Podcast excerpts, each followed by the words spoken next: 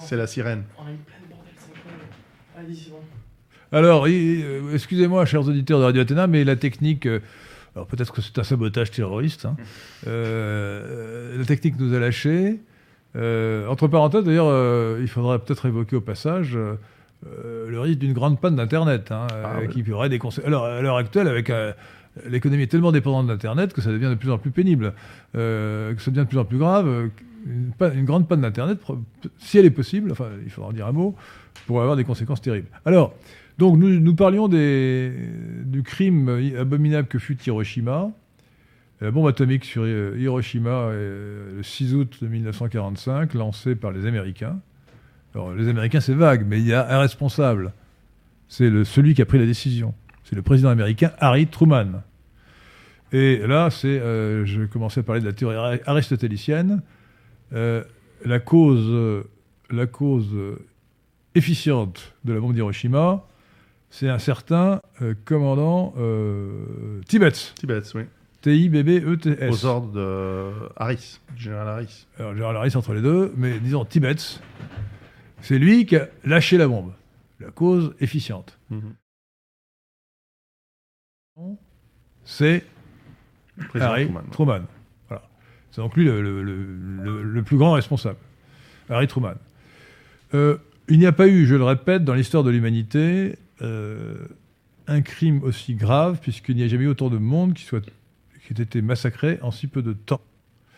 Des objectifs militaires, mais des femmes, des enfants, des vieillards, euh, n'est pas excusable pour des raisons stratégiques, contrairement à ce que vous dit la propagande américaine, puisque les Japonais étaient déjà à Kuya, ils étaient prêts à signer leur reddition, et donc euh, euh, Hiroshima a été voulu pour des raisons politiques, pour que l'Amérique impose sa suprématie sur le monde, ce qui d'ailleurs était un résultat qu'elle a obtenu. Elle voulait notamment euh, tenir, montrer à l'URSS ce qu'elle était capable de Mhm. faire.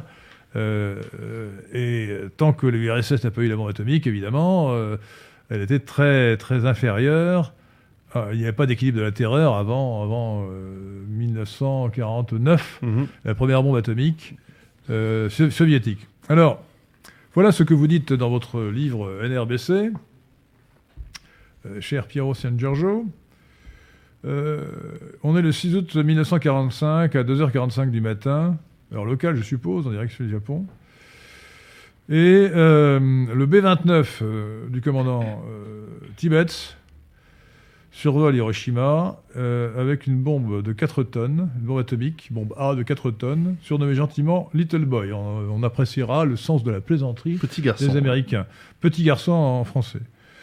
Alors, à 3200 km, euh, après avoir parcouru euh, environ 3200 km en 6 heures, le bombardier se retrouve en altitude, très haute, 9500 mètres, au-dessus d'Hiroshima. Temps clair, dégagé. À 8h15 heure locale, le commandant Tibet, qui pilote l'avion, fait procéder au largage. La bombe chute pendant 43 secondes, avant d'exploser à une distance de 580 mètres du, de 580 mètres du sol.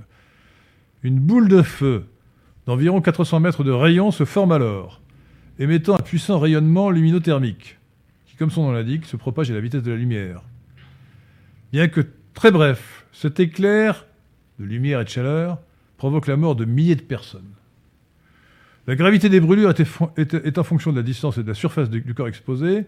Les victimes vont agoniser pendant un temps compris entre quelques minutes et plusieurs heures. C'est abominable. En outre, de nombreux incendies sont provoqués par ce flux de chaleur intense et s'étendent sur une zone de plusieurs kilomètres de rayon autour du centre de l'explosion.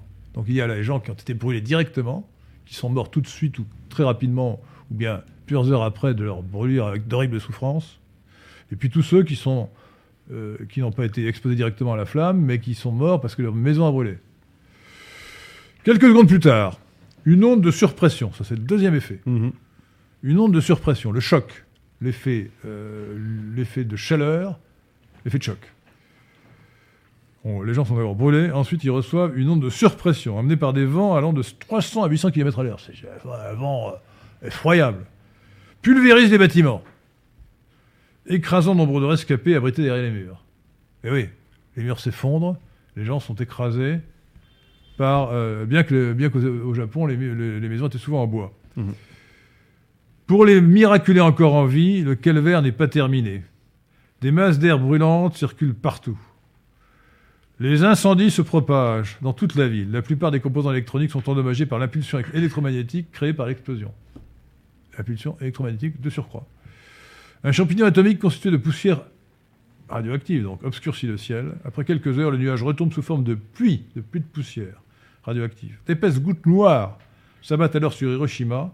Celles-ci, chargées de cendres radioactives, vont ainsi contaminer la cité et les, et les environs jusqu'à 30 km sur un axe en direction du nord-ouest. Donc 140 000 morts, crime inexpiable. Euh, 140 000 morts. Donc on, a, on voit bien dans cette description très précise les, les trois effets successifs. L'effet chaleur, les gens sont brûlés. Mm. L'effet de choc, les murs s'effondrent.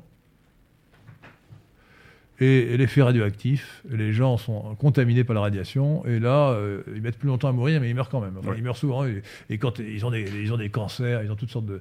Et au mieux, l'espérance de vie chute euh, radicalement pour ceux qui auraient été atteints que faiblement. Alors expliquez-nous d'ailleurs euh, en détail, le sujet est un peu gênant, mais délicat, mais expliquez-nous les conséquences sur la santé des hommes de la radioactivité. Ah mais en fait, les, euh, c'est au niveau des, des gènes des cellules euh, et des, bon, à, à très forte dose, c'est carrément les tissus qui, qui sont euh, carbonisés quand, quand cette, cette chaleur euh, de l'explosion est, est forte. Mais les- Non, la radiation parle elle-même, voilà. la radiation elle-même touche le, le cœur de la cellule, le noyau, détruit les, les liens euh, entre les, les- disons, dans le dans le- l'ADN et surtout l'ARN quand la cellule doit se dupliquer. Euh, et donc détruit le- la capacité de, de proprement se de, de proprement euh, que la cellule se se, duplique, régénère, se régénère duplique, euh, ouais. proprement. Ouais. Et donc, en fait, on a des cancers massifs. Alors, quand c'est euh, 80% des cellules du corps qui sont complètement atteintes, eh bien, bousillées. forcément, on, est, on, meurt immédiatement. Quand il s'agit ne serait-ce que de quelques pourcentages, eh bien, on imagine des cancers très rapides, puisque c'est une grande quantité de cellules qui sont atteintes. Or, les cellules se... Et sur le cerveau, les cellules, les Ah neurones bah, sont des cellules. euh, bien sûr. eh bien, Euh, qu'est-ce qui leur arrive, elles, se- elles se- elles ne fonctionnent de- plus aussi bien. Si, si le- si les cellules du, du cerveau ne fonctionnent plus, de l'encéphale ne fonctionnent plus, il y a des chances pour que, pour que l'homme meure rapidement. Oui, mais c'est- vrai que c'est des cancers euh, assez, assez, assez, assez horribles. Après, il y, a, il y a plus long terme pour les survivants, il y a Ceux la, qui ont été moins irradiés, qui ont pu survivre quelque qui, qui temps. ont des cancers plus, plus à long terme, qui se déclenchent plus tard. Euh, D'où la difficulté d'avoir des, statistiques correctes. euh. Alors, on peut. Je crois que le Japon a des statistiques sur les, taux de cancer euh, qui sont sensiblement supérieurs dans les villes qui ont été touchées que, dans le reste de, l'archipel. Il y a également bah, les, problématiques lors de la reproduction, lors de la, lors de, la création de- comment on appelle ça, de fœtus. Où là, eh bien, on, le, voit, et on a, retrouvé les mêmes cas en Irak lors de l'utilisation de, euh, munitions à, base d'uranium, où des poussières se sont propagées. Les naissances dans ces régions, et donc euh, également à Hiroshima et Nagasaki, ont des taux de, bah, de, mort-nés, de euh, malformations congénitales qui sont sensiblement supérieures à la moyenne. Ce n'est pas la fin de la vie, ce n'est pas la fin de toute vie. Donc les- même une guerre nucléaire ne, ne- ne signifierait pas aujourd'hui la fin de l'humanité, pas du tout. Mais évidemment, ce, serait, ce sont, des, ce sont des, des événements, des guerres que l'on souhaite. euh, Euh, pas la fin de l'humanité, mais la fin peut-être de votre propre vie et de la vie des gens que vous Voilà. aimez. euh, Il faut ajouter euh, dans, et, dans- et- et la, et la destruction d'une grande partie de la population Oui, française s'il y avait une guerre nucléaire contre la France. et, qu'il faut tout faire pour, pour éviter. D'ailleurs, il, il faut ajouter là-dessus que le même euh, commandant euh, Harris, euh, lorsqu'il a été ensuite promu euh, commandant suprême du, du euh, euh, j'essaie de le dire en français, du commandement de, de l'aviation stratégique américaine, du Strategic Air Command en, en- en anglais, dans les années 50 et 60, il a mis en place un plan qu'il a proposé d'ailleurs à Eisenhower, qui l'a refusé, et puis à Kennedy, qui l'a qui l'a ensuite viré, un plan d'attaque préventive sur l'Union soviétique pour euh, se libérer d'un ennemi qui comportait euh, l'utilisation, je crois, de 16 000 bombes nucléaires sur l'Union soviétique et la Chine, avec plus de 200 bombes, ne serait-ce que ne serait que uniquement sur Moscou, euh, une, une quinzaine sur Varsovie, pour, par exemple, et je crois même une, euh, finalement une, un rideau de bombes sur toute la Vistule. Ouais, Euh, il des, faut des que- quantités absolument faut- abominables de, Les- de les- bombes, de l'extermination de, de- du monde les, russe les et, et chinois. politiques, les politiques doivent effectivement se méfier des militaires. Euh, les militaires aiment faire la guerre, donc euh, ils peuvent avoir tendance à abuser de cette tendance. euh, ils peuvent avoir tendance à, à en abuser. Et donc ce, ce général, effectivement, est allé trouver. Il était, il était commandant, il était chef d'état-major des armées Tout à d'ailleurs. fait. Et il est allé À trouver fin, ouais. Kennedy en lui disant il faut attaquer préventivement l'Union soviétique. Ouais. Parce que c'est toute la difficulté de la dissuasion, tout l'équilibre de la terreur reposait sur l'idée que euh, la capacité de, de- de- de riposte permettrait euh, de dissuader l'agression, l'agression nucléaire. Euh, mais sauf si on pense que l'attaque préventive peut détruire tellement les, les équipements nucléaires de l'autre, que- que- qu'il ne pourra pas riposter. Donc il y a cette, cette hypothèse extrêmement dangereuse qui a été donc présentée par le, le général Harris, qui a dit euh, il faut attaquer préventivement l'URSS pour éliminer ses, euh, ses capacités de riposte. Et, donc nous avons euh, et comme il est possible que si si euh, Kennedy avait, avait écou- avait accepté cela, euh, d'abord il y aurait évidemment des dizaines de millions euh, de soviétiques qui auraient été tués, enfin, ça aurait été abominable, hein, Ah. abominable. Ça aurait été euh, mille Hiroshima. Oui, oui. Euh, et, donc ça aurait été abominable. Et de plus, euh, il n'est pas du tout évident que la capacité de riposte de l'Union soviétique eût été euh, éliminée. Et donc, dans, dans ce cas-là, eh bien, il y aurait eu non seulement vraisemblablement des bombes atomiques sur euh, les États-Unis, peut-être aussi sur la France. D'ailleurs, je me suis trompé, c'est pas Harris, c'est un, il a, c'est un Alors, autre Harris, nom, c'est euh, l'autre. C'est Harris, l'autre, oui. Harris, c'est l'autre. C'est euh, Harris- Harris, c'est l'anglais. Harris, c'est celui en, anglais, en, en Europe. Et, Ah, Harris, c'est l'anglais. Le, le, le nom de celui dont le frère était le, le maire de, de Dallas lors de l'assassinat Kennedy, d'ailleurs. Ah, le nom m'échappe. Euh, effectivement, c'était plus de 16 000 têtes nucléaires et, euh, et il avait estimé que les États-Unis n'auraient qu'à subir que quelques dizaines de millions de morts et que ça en valait la peine. Donc évidemment, heureusement que dans ce, sur le coup, le, le politique a, a pris une bonne décision. Et est-ce que les États-Unis disposaient déjà de 16 000 têtes nucléaires Ah oui. à l'époque du plan? D'accord. Oui, oui, oui. C'est Euh. Apparemment, le maire de Dallas, euh, c'est Cabell à l'époque de Kennedy. Il, Ça me, dit, ça me dit rien comme nom, mais c'est c'est un autre nom, le, le, le, Et le- le- le il y avait eu aussi un, un plan pendant la guerre du Vietnam d'utilisation de, De trentaines de bombes euh, atomiques sur la frontière Voilà, c'est ça. sino- ouais. sino-vietnamienne, qui n'a qui n'a pas été mis en place, de même que le plan de MacArthur pour... euh, bah là, pour le coup, Truman a, a eu, euh, a eu, un, a été, a eu un- du bon sens. Le général MacArthur avait également proposé d'utiliser des, des bombes atomiques sur les forces nord-coréennes. Euh, mais elles ont été défaites euh, par ailleurs. Donc, euh, donc le bon MacArthur sens avait- a- MacArthur- alors il faut, il faut dire que MacArthur avait proposé la bombe nucléaire, mais ce qu'on ne sait pas assez, c'est totalement occulté, totalement ignoré, c'est que lors de la guerre de, de Corée, les Américains ont bombardé massivement la Corée du Nord. Ah. Un million de morts. Un million de morts par les bombardements américains. Ah, les Américains font jamais de guerre à moins d'un million de compte? morts. Un million de morts. C'est un, un crime épouvantable, population civile, hein, essentiellement. Ah hein.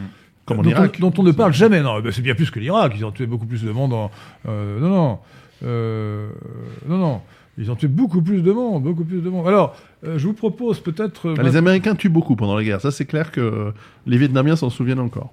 mais ils tuent même après les guerres, hein, parce Ah, que. le genre orange euh, dont, on parle dans le livre Ils euh, tuent même après, encore aujourd'hui. après les guerres. Non, mais je veux dire après les guerres, lorsque. Vous savez comment ils ont traité les prisonniers de guerre euh, allemands Ah bah très mal. Euh, ils, ont- ils les ont fait, ils les ont exterminés quasiment. hein. C'était épouvantable. Mm. C'est raconté dans un livre qui s'appelle Mort pour raisons diverses, Mhm. euh, qui, qui- qui est très impressionnant. Alors, nous allons maintenant passer, si vous le permettez, à moins qu'il y ait des questions sur le- le- les armes nucléaires, le- les- parce que sinon nous, nous allons passer au risque, euh, aux catastrophes euh, chimiques. Alors Mais- peut-être pour répondre comment on se protège? Ah oui, oui, Alors non, euh, c'est vrai que moi j'ai non, tendance. à- attendez, répondons d'abord aux Alors, questions, et, répondons aux et questions, ensuite, oui. et ensuite comment on se protège? Alors, une question de Maria Eiler. Êtes-vous euh, pour ou contre le nucléaire finalement? Nucléaire civil, j'entends. Mais même le militaire, euh, le la, la guerre, malheureusement, le, le- enfin ou heureusement, le- le- les armes nucléaires nous ont, ont probablement empêché pas mal de guerres. Sauf qu'évidemment aujourd'hui, euh, les guerres ne se font plus, ou disons les, nos le danger immédiat n'est plus euh, la, la Russie en l'occurrence ou la Chine qui, qui pourrait nous envoyer des bombes. Le danger immédiat, il est au- euh, autour de nos villes, mais bon, c'est un autre, c'est un autre sujet. Mais euh, euh, si on regarde rationnellement, c'est- le débat sur l'énergie nucléaire, c'est un vaste sujet. Et pour faire court, je donnerai la réponse, et je pense que le nucléaire est, encore nécessaire. Euh, et les armes nucléaires, eh bien, euh, aucune puissance qui en a n'en a jamais, euh, ne s'en est jamais privée. Et vu le nombre de petites puissances qui commencent à en avoir, il vaut mieux pas, vaut mieux pas abandonner la, celle que l'on a. Alors, je répondrai moi de la façon suivante, pour compléter ce qu'a dit Pi- Piero San Giorgio excellemment. Euh, nucléaire civil pour produire de l'électricité. Nucléaire civil pour produire de l'électricité, nous ne pouvons pas nous en passer. Pour ce qui est des nouvelles centrales nucléaires, il faut simplement appliquer une rationalité économique. Euh, euh, les coûts du nucléaire ont beaucoup augmenté à cause de la prise en compte euh, des, des meilleures, la meilleure prise en compte de la sécurité. Euh, il faut savoir aussi que la construction du programme nucléaire français s'est réalisée parce que on n'a pas intégré dans le coût des centrales nucléaires la totalité des, des dépenses euh, possibles. D'abord, on n'a pas intégré le coût de l'assurance. Et du démantèlement. Euh, attendez, j'y- Ouais. arrivé. Mais d'abord, le coût de l'assurance. C'est-à-dire qu'une entreprise privée qui devrait s'assurer pour le risque nucléaire devrait payer une telle Ah oui. prime d'assurance qu'elle ne pourrait sûr. pas, ou elle aurait beaucoup de mal. Euh, et donc, c'est l'État français qui, implicitement, prenait en charge euh, l'assurance de, des centrales nucléaires. Deuxièmement, euh, on n'a pas pris en compte convenablement le coût du démantèlement des centrales nucléaires et, des- et du retraitement des déchets.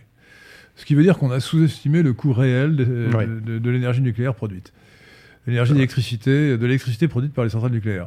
Alors, il faut maintenant, je pense, appliquer une rationalité économique en, en tenant compte, certes, de, de considérations d'indépendance énergétique, mais il ne faut pas oublier que l'indépendance énergétique des, de- des centrales nucléaires classiques est très, est très euh, relative, puisque euh, il faut avoir le, le combustible, et que le combustible, c'est l'uranium qui n'est pas produit en France, qui n'est plus produit en France, qu'il faut aller chercher au Mali, par exemple, ou au Niger plutôt, qui ne sont pas des régions particulièrement pacifiques. euh, donc Non. voilà. Donc, euh, donc il, faut, euh, il ne faut pas dire non au nucléaire, il faut simplement, pour les cent- centrales futures, euh, être euh, exigeant sur la rentabilité, la, la rentabilité économique. Vous savez qu'elle euh, actuellement elle soulève quelques questions, puisque le, euh, le- les centrales dites de la troisième ou quatrième génération, qui en fait sont, en- sont, sont- sont pas vraiment une nouvelle génération, hein, Mm. centrales dites EPR ont beaucoup de mal à être réalisées, elles coûtent beaucoup plus cher que prévu. Euh, vous savez, c'est ce qu'on appelle, c'est ce que les ingénieurs des, des ponts des chaussées appellent le coefficient pi. C'est-à-dire entre, entre, le, en- entre le prix, euh, enfin le- l'estimation d'origine du prix de la construction d'un tunnel et le prix final, le rapport et le coefficient pi. C'est-à-dire euh, 3, 3, un peu plus de 3. Bon. Euh, et là, c'est à peu près la même chose. Entre, entre l'EPR, euh, le prix, le prix d'origine de l'EP de l'EPR, l'estimation d'origine et le prix final, c'est à peu près le coefficient pi, avec un délai de construction qui est lui-même majoré au-dessus du, co- du coefficient pi.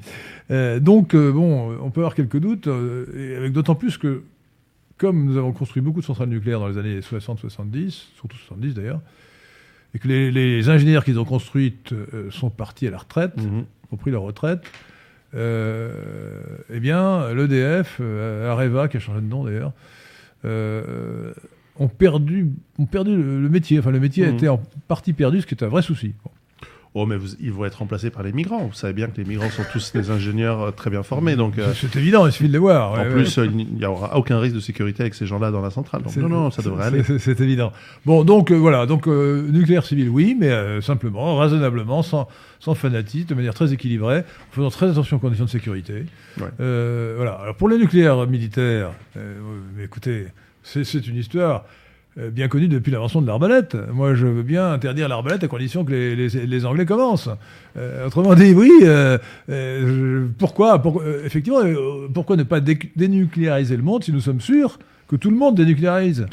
Vous comprenez? Oui, alors, ça, ça pose quand même à ce propos la question de la prolifération, qui est un vrai sujet. mhm.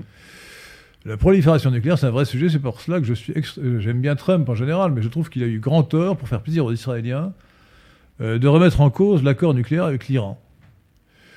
Euh, je ne sais pas ce que vous en pensez, Piero San Giorgio, mais cet accord nucléaire avec l'Iran était un, négocié euh, par Obama, par les, les Français, euh, euh, permettait d'obtenir que l'Iran ne devint pas euh, un pays nucléaire, un pays qui est la bombe atomique. Bon, ce qui était tentant pour les, pour les Iraniens, étant donné que l'Israël, euh, a- son, son ennemi principal, euh, bien qu'il ne soit pas voisin, euh, a déjà la bombe atomique sans le dire.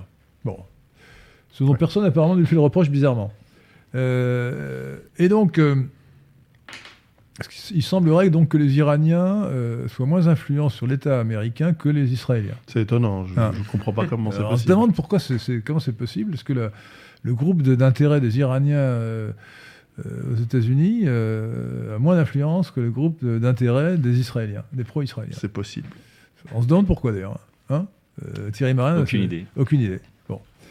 Alors, euh, donc cet accord, donc il est, C'est très, fortuit. il est très ennuyeux que, que cet accord ait été remis en cause par les États-Unis, euh, parce que le risque serait que les, les Iraniens finissent par dire, puisque de toute façon nous sommes soumis à des sanctions pratiquement équivalentes, euh, ben, pourquoi ne pas avoir la bombe atomique, comme la Corée du Nord? Et alors ensuite, comme, comme la Corée du Nord, ben, nous, nous négocierons avec les États-Unis. Voilà, donc, je- donc alors la prolifération est un vrai sujet, parce que plus il y a de pays qui ont la bombe atomique, plus le risque de la guerre nucléaire est, est important. Mhm. On voit entre l'Inde et le Pakistan, le risque est, le risque est grand. Le- évidemment, si, si, on- si j'étais euh, iranien, je serais pour la prolifération en ce qui concerne l'Iran, mais n'étant pas iranien, je ne souhaite pas du tout que d'autres pays... euh, il y a Alors, déjà trop de pays qui en ont, à mon, à mon Euh, sens. Alors, euh, toujours, non mais vous poserez une question après, mais nous pas, euh, nous allons vous laisser la parole, Victor, rassurez-vous. Euh, donc, euh, la prolifération, c'est un vrai sujet. Alors, l'hypothèse euh, que j'ai déjà formulée, mais j'ai jamais eu une réponse satisfaisante, euh, parce que c'est c'est une hypothèse qui remet en cause la dissuasion. La dissuasion suppose que tout pays qui attaque, sait que, qui attaque avec une arme nucléaire, sait qu'il va être châtié par celui qui l'a attaqué par Ou une même arme nucléaire. par une autre arme, à la limite. Bon. Mais oui. Dissuasion. Alors, l'ennui, c'est c'est que comment peut-on être certain de l'origine de l'attaque? Euh, Il y a aujourd'hui au moins déjà 3 à 4 pays qui ont des, sous-marins euh, nucléaires qui sont euh, cachés quelque part, tapis dans le fond de l'océan. Alors, si une ogive nucléaire sort du fin fond du Pacifique et atteint euh, la Nouvelle-York, Comment peut-on savoir qui l'a envoyé Alors actuellement, on peut dire, euh, il y a peu de chances que ce soit. Les Américains peuvent se dire, il y a peu de chances que ce soit les Français, que ce, soit les Anglais, donc c'est forcément les Soviétiques. À la est-ce que c'est les Soviétiques ou les Chinois hein? Alors que pensez-vous de l'hypothèse d'une attaque surprise? Lorsque l'on, lorsque l'on mène une guerre, on a plutôt intérêt à attaquer de manière euh, surprise. Ah non, non, non, euh, mais là vous n'avez pas compris. Manière, an- la surprise anonyme. Ah, alors Ah non, effectivement. non, Le- le- je, euh, je- je ne dis oui, pas oui, alors, l'attaque euh, préventive, je dis l'attaque, l'attaque surprise anonyme. Autrement dit, euh, supposez qu'il y ait 10 pays qui Mhm. aient la bombe oui, atomique, alors, et qu'il y ait des sous-marins, ait- qu'il y ait des sous-marins, parce que sinon, on peut- on peut- si ça vient d'un territoire, on voit l'origine. Mais si c'est si c'est un sous-marin qui est planqué quelque part dans l'océan, eh bien, à moins de, réussir à pister les sous-marins, ce qui en principe euh, n'est pas possible, euh, si une ogive nucléaire est envoyée euh, de quelque part dans l'océan Pacifique ou de l'océan Atlantique sur une ville, une destination comme la Nouvelle-York, Mhm. que d'autres appellent New York, hein, mais moi je dis la Nouvelle-Delhi, donc la Nouvelle-York, eh bien, peut-on être sûr, ou pourrait-on être sûr dans 10 ans ou 20 ans, lorsqu'il y aura 20, 20 puissances atomiques, 20 puissances qui auront des sous-marins nucléaires, euh, comment pourra-t-on savoir quelle est Donc, euh, quelle est l'origine de, de l'attaque? Est-ce qu'on ne peut pas imaginer que le pays A lance sur le pays B une bombe atomique en espérant que le pays B croira que c'est le pays C qui l'a attaqué? Oui, oui, c'est. c'est- et c'est ce un qui pourrait déclencher une guerre entre B et C euh, pour le plus grand intérêt du pays A?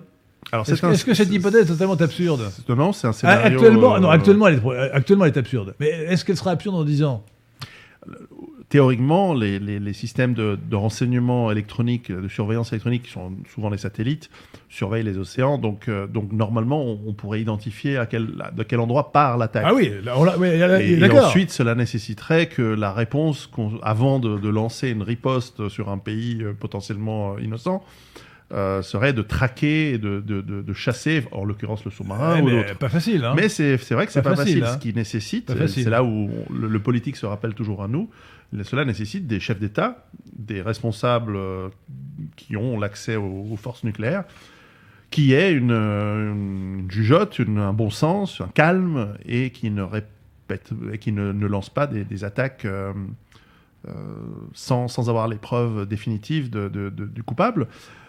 Et ça lance aussi l'hypothèse d'une attaque qu'on s'auto-fait sur soi-même. Je ne sais pas si la phrase est, est- est- est bien, est bien- est mal formulée en l'occurrence, mais on pourrait s'auto- s'auto-attaquer de manière sournoise par des forces euh, payées par les caisses noires euh, d'une grande puissance, hein. et ensuite accuser quelqu'un à tort, et euh, impossible de, de savoir la preuve. et donc pour justifier une guerre. C'est- déjà arrivé ce genre de procédure, alors pas avec des armes nucléaires, Avec une arme nucléaire, ça paraît pas avec des armes plus nucléaires, douteux, mais, hein. mais ça a été écrit dans des romans. Euh, Victoire ou Thierry Marin? Victoire Bétis ou Thierry Marin qui est... Euh, une question de Dark Vador. Y a-t-il des moyens de dépollution nucléaire naturelle? Il y en a. Il y en a. Alors, euh, les, les Biélorusses ont, ont- ont pas mal travaillé sur euh, euh, la dépollution des sols agricoles. Attendez, il faut, à mon avis, là, il faut forcément à ce stade que vous donniez quelques éléments sur ce qu'on appelle la période de radioactivité. Oui, alors, alors, Expliquez euh, rapidement, mais euh, Alors, c'est vrai que la, il faut avoir ça en tête, sinon on ne comprend rien. hein. Lorsque lorsqu'il y a un, un- un élément radioactif, ça peut être du césium ou ça peut être du, du radium ou, ou autre, on- il y a ce qu'on appelle la demi-vie, c'est-à-dire le, le moment où la quantité de radiation émise va être divisée par deux. Alors parfois, ce- cette demi-vie, alors, c'est exponentiel. hein, euh, tout à fait, cette demi-vie, elle peut être de certaines heures pour des éléments, même quelques minutes parfois. voilà, mais elle peut être de plusieurs euh, dizaines, voire des centaines d'années pour pour certains. Des millions d'années dans certains cas. éléments. Alors me me demandez pas lesquels ont quelle demi-vie, j'ai j'ai on lu, mais on trouve ça dans- dans on votre trouve livre. ça dans le livre. C'était une manière pour moi de ne plus l'avoir en tête. Euh, et donc, le, parfois, mais il suffit d'attendre. Parfois, il faut euh, la décontamination. En fait, c'est un mot savant pour dire qu'il faut enlever le, le matériel, le matériau rempli de ces poussières radioactives. Et donc, euh, enlever la terre, enlever les couches de terre, enlever alors, les. Piero San Giorgio, les- page les- 37 de votre livre, on a les périodes radioactives. Ah voilà. Euh, ou page 36. Il est bien, ce livre. Page 37, il est excellent. Alors voilà. Euh, la, période, la période radioactive, par définition, c'est le, le temps qu'il faut, qui doit s'écouler pour que la radioactivité de, du- du- du- de l'élément, euh, ou plutôt de- du, matériau, soit divisée par deux. Bon. Alors, pour l'oxygène 15, que, inconnu au bataillon, je ne savais pas que ça existait, C'est un, un élément artificiel. deux minutes, deux minutes, alors c'est rapide. Ouais. L'iode 131, 8 jours. Le radium, 1600 années. Le plutonium 239, 24 100, 100 100 années. Et l'uranium 238, 4 milliards d'années et demie. Voilà. Autrement dit, euh, Il faut attendre un petit faut moment. attendre un petit moment. hein, Mais euh, Sachant que c'est- c'est la demi-vie, euh, le, le matériau reste radioactif pendant encore beaucoup plus longtemps, dix fois plus. Ah, bah, à l'infini. Oui. oh, il, faut, il faut, dans le cas 238, dans 238, 4 milliards et demi d'années pour que ça radioactive divise de demi-vie. 2. Il faut, euh, il faut encore 4 milliards d'années et demi pour que ça soit divisé par 4. Euh, il faut euh, encore 4 milliards et demi d'années pour que ça soit divisé par, euh, par 8, de, de puissance, de. Et à puissance partir de quel, de quel dénominateur on est plus, c'est plus dangereux pour l'humain? Ah bah, Ça dépend de la Ça dépend de initiale. Hmm. Euh, Il y, a une voilà. naturelle- il y a une radioactivité naturelle qui, qui, qui vient du profond de la Terre et qui vient du cosmos. Mhm. Et du radon qui est dans les caves en Tout Bretagne, paraît-il. Ah, et dans les montagnes suisses également. Alors le radon, le radon étant, alors oui, la radioactivité est naturelle aussi, euh, dans les sols notamment granitique. Granitique, effet. Euh, effet. et euh, alors il y a un gaz qui s'appelle le radon. Alors le gaz, le, le radon est un des un des huit gaz euh, rares ou nobles, Mhm. comme on les appelle. Mhm. Dans le premier, est l'hélium, euh, hélium, euh, hélium, néon, argon, euh, Fréron, je crois. euh, hélium, euh, hélium, euh, néon, argon, euh, krypton. euh, Mes cours de chimie remontent à très krypton, longtemps. argon, krypton, euh, xénon, radon. Voilà, vous avez, la, vous avez la liste. Radon. Et le, le dernier étant un élément euh, artificiel qui s'appelle le ganétion. Voilà, il y en a 8. Ou non, 7, 7, 7, 7, 7, 7, 7. Euh, et donc, euh, donc le radon qui est le septième, le septième élément, euh, est le seul, qui soit- enfin le dernier nat- naturel, le plus lourd, est, radioactif. Et il y en a dans les caves euh, un peu partout, notamment en Bretagne. hein. Oui, puis c'est un terrain assez granitique, là, Voilà. la Bretagne. Voilà. C'est le cas en Suisse. et- et ensuite, vous avez aussi du radon. Oui, oui, on doit faire chaque achat de, de maison doit vient avec un certificat d'une étude euh, géologique qui montre si le radon est à des doses, euh, et en général, c'est tout le Acceptable. temps des doses acceptables, bien sûr. Un peu de radon, ce n'est pas mauvais. Bon, un petit peu de radiation, ça nous fait évoluer. ça, ça aide, euh, ça aide l'évolution naturelle. Après tout, il y a des bains thermiques en Hongrie, euh, Là, on a parlé de méthode naturelle, mais est-ce que vous avez entendu parler de Gérard Moreau, prix Nobel de physique, qui a inventé le laser, euh, un certain type de laser qui permettrait de, de réduire la radioactivité de plusieurs millions d'années à 30 minutes? Je ne sais pas. Vous n'avez pas vu passer ça En Ah revanche- c'est- le prix Nobel de, de cette année. hein. Oui, c'est c'est tout euh, récent. c'est un. Français. Un Français, alors. euh, on Tant mieux. Ouais. Bonne nouvelle. Cocorico euh, d'ailleurs. mais il est presque suisse, hein, un français. C'est presque un suisse Oh, roman. on hein. est, on est, on est européen, c'est c'est bien. Ah bah, bah, vous, vous parlez pour vous. Alors là, là- non, Ah, attendez, mais, alors là- euh, pas, Attendez, pas- on n'est pas dans je, on n'est je- pas je- Union je- européenne. je par- je paraphraserai, je paraphraserai Joseph de Maistre pour vous dire ceci, Pierre San Giorgio, sur ce plan. J'ai déjà rencontré un Suisse, un Italien, un Français, un Russe. Mais l'Européen, s'il existe, c'est à mon insu. On est d'accord. Mais nous faisons partie d'une grande famille euh, Ouais. très différente d'autres familles euh, plus lointaines. Certes. Euh, il y a par exemple, ensuite il y a ce qu'on appelle la, la, la- alors, comment on dit en français, la chélation ou la chélation Chélation. Qui est en fait le, le processus Euh, C'est chimique. c'est un mot que nous employons rarement. hein. Euh, c'est un processus chimique. Quelle- qui- ok. C'est le CH, c'est le qui grec. alors, euh, qui, qui permet à, des, euh, à certains éléments, dont des éléments qui, qui- des radioactifs qui seraient ingérés, qui se retrouvaient à l'intérieur du corps, d'être adsorbés Mhm. par euh, d'autres. euh, Quelle différence entre absorber et absorber Alors, je crois que C'est pour faire pédant que vous dites ça ou non, bien, non, euh, il, y a, il y a une différence. il y a une différence. Je crois que l'absorption, c'est. euh, Bon, enfin, peu importe. L'absorption, c'est en fait le, le- le- c'est deux éléments qui se s'assemblent. Bon. Souvent, c'est comme ça qu'on enlève les métaux lourds du Et ce corps. soir à dîner, est-ce que vous absorberez un verre de vin ou est-ce que vous absorberez un verre de vin? Euh, je veux bien absorber, absorber euh, à la fois le verre de vin et être absorbé par s'il y a une jeune femme, mais il faudra pas le dire à mon épouse. Non, non, on, Euh, on qui- reste, qui, on qui vous reste, écoute euh, sur Internet qui m'écoute, je la salue. Non, non, mais je suis toujours très sage. euh. À Paris, de toute façon, il- il- il- on risque rien. C'est- très sage comme ville. Ouais, absolument. Et, euh, et donc on peut, en, par ces, je crois que c'est les peptides qu'on trouve beaucoup dans les pommes Mhm. d'ailleurs, qui permettent de faire cette, cet amalgame chimique qui est ensuite éliminé Et- par les, les Et organes. les capsules euh, d'iode aussi, non? On Alors ça c'est ça c'est préventif, Ah, c'est c'est-à-dire qu'on va saturer les- la, la thyroïde qui, qui, qui absorbe elle euh, l'iode naturel, mais qui euh, dont la, la composition chimique ressemble à celle du césium.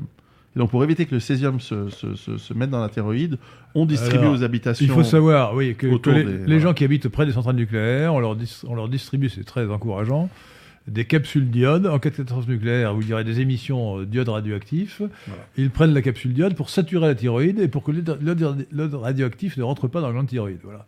Voilà, voilà, voilà, ce qui est prévu. Et ça va saturer Et pendant en- quelques mois. Et encore une fois, ce n'est pas très encourageant quand Non. on habite près d'une centrale nucléaire, Non, quand on vous explique ça. Ouais.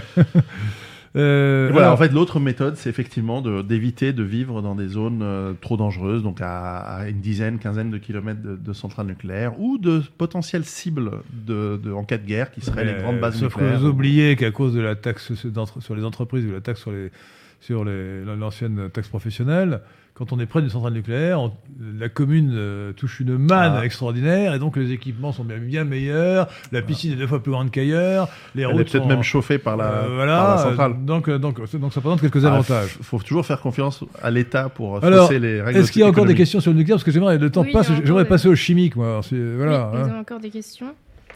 Euh, une question de Thomas Favé.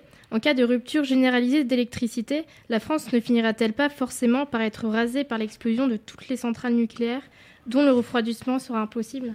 Alors, non, mais euh, la question sous- sous-jacente, c'est que s'il devait y avoir des problèmes de production électrique, ou pour être plus précis, si, si on devait, pour une raison quelconque, parce qu'en fait la centrale nucléaire produit sa propre électricité par définition, mais si les transformateurs et si la centrale nucléaire devait s'arrêter, il y a des systèmes, il y a des générateurs d'urgence qui font que euh, la, centrale s'arrête de manière automatique et même elle peut être commandée à distance hein, par l'État français, les, armées. Le combustible va être automatiquement placé dans un système de refroidissement qui va se mettre en place et euh, pour peu que l'électricité fonctionne et que les génératrices fonctionnent, va continuer jusqu'à ce qu'il y ait du carburant. Et en France, en général, de ce que j'ai pu obtenir comme information par voie détournée de, de- d'EDF, euh, il y a du carburant pour deux jours. Le temps de refroidissement du combustible dans les piscines de refroidissement, pour qu'il soit totalement inerte, il faut à peu près deux ans. Mais on peut imaginer que, que- et- enfin, si ça devait, s'il, devait, euh, s'il ne devait plus avoir d'électricité, effectivement, le refroidissement ne fonctionnerait plus, et donc ces piscines euh, finiraient par s'évaporer, et donc le, le- le- le- le combustible serait à même, à même la, la porcelaine de la piscine, et il faudrait pas trop s'y approcher, mais ça va pas du tout exploser. Alors j'ai trouvé le nom euh, du général dont vous parliez, qui a proposé au Voilà. président Kennedy ces pages euh, de, de déclencher une guerre préventive nucléaire contre, contre l'URSS. C'est- page 360 372 de votre livre NRBC. Euh, il s'appelait le général Curtis, Curtis Le- May. L-E plus voilà. M-A-Y. Euh, Sûrement d'origine française, l'origine. famille française. Le Avec, May. avec un Y, ouais, sans doute. oui. Oui, oui, même breton. Non, un breton même. À l'origine. Enfin, ça n'a rien à voir. Ce plan fut présenté en 1962 par le général Curtis LeMay, commandant de l'état-major des armées, chef d'état-major, au président John Fitzgerald Kennedy, lui assurant de sa conviction qu'une guerre avec l'URSS était inévitable et qu'il fallait donc lancer une attaque nucléaire massive et sans avertissement, préventive donc, une véritable extermination. Fort heureusement, le président Kennedy refusa. Hmm.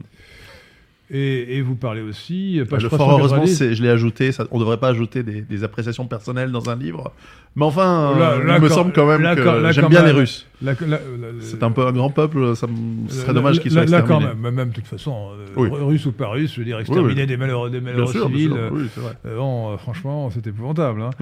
Euh, alors, euh, puisque nous sommes dans les, dans les choses abominables, nous pourrons passer au, au chimique ou vous avez encore une question Oui? Non Non, Bon. passons au chimique. Allez, passons au chimique. Alors, pour vous mettre dans l'ambiance, chers Ah oui. auditeurs de Radio Athéna, euh, vous avez certainement, parce que c'est l'opinion générale, une bonne opinion de Winston Churchill. Winston Churchill est quand même l'homme sous l'auto- sous l'autorité duquel était le général Harris. Voilà. Lui, c'est un Anglais C'est ça. et qui était surnommé le bomber, le bombardier. Enfin, euh, c'est l'homme, qui a délibérément bombardé les populations civiles. Donc c'est un grand criminel, mais évidemment, euh, il était en plein accord avec Winston Churchill, qui était donc aussi un grand criminel, qui a bombardé les populations civiles allemandes. Et pas toujours dans un objectif militaire. De reste, euh, c'était les Américains et les Anglais, c'était un objectif civil. Euh, évidemment, c'était dans le cadre de la guerre. Alors, Winston Churchill, voilà ce que disait le, sympathique Winston Churchill en 1919. Euh, dans une lettre envoyée à la Royal Air Force, à l'armée de l'air britannique. Écoutez bien, c'est Winston Churchill qui parle. Je ne comprends pas la réticence à utiliser les gaz. Je suis fermement en faveur de l'utilisation de gaz toxiques sur les tribus non civilisées. C'était à propos de, de l'Irak. hein. Oui.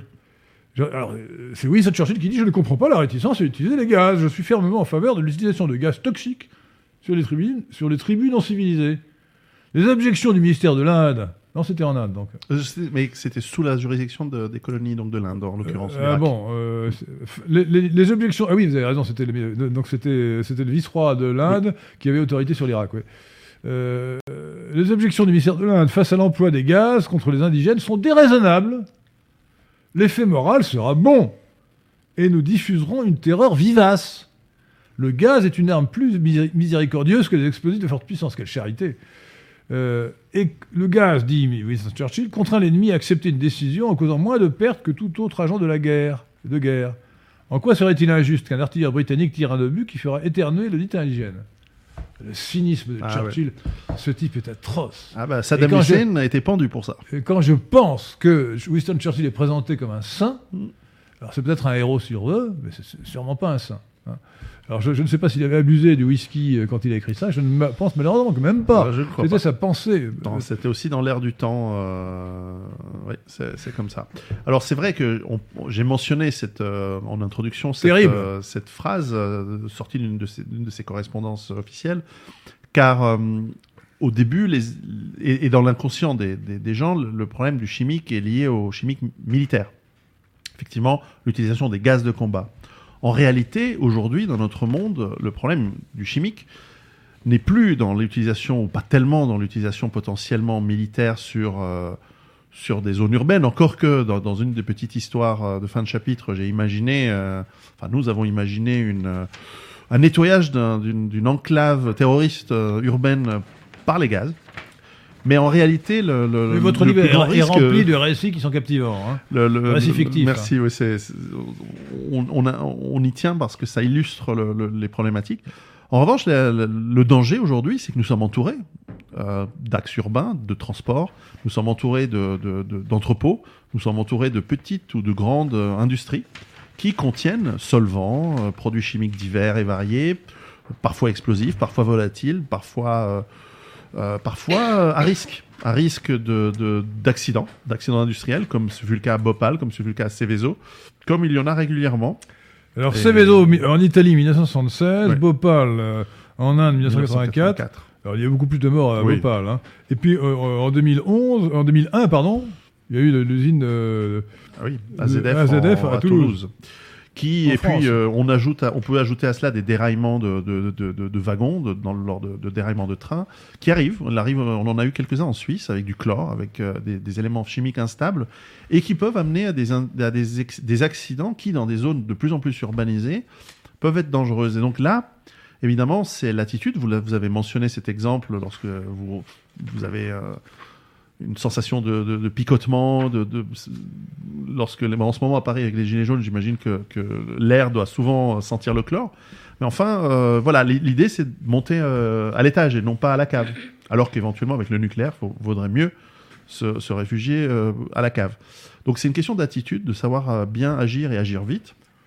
Et puis avoir le minimum de protection Alors, et je vais de lire. cloisonnement. Je vais lire un extrait d'un de vos récits qui se trouve dans votre livre. Là, c'est un récit d'intoxication par le, par le chlore. hein.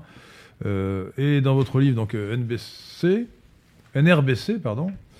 euh, donc, vous avez mis un certain nombre de récits qui permettent de, récits fictifs qui permettent de comprendre ce qui pourrait se passer.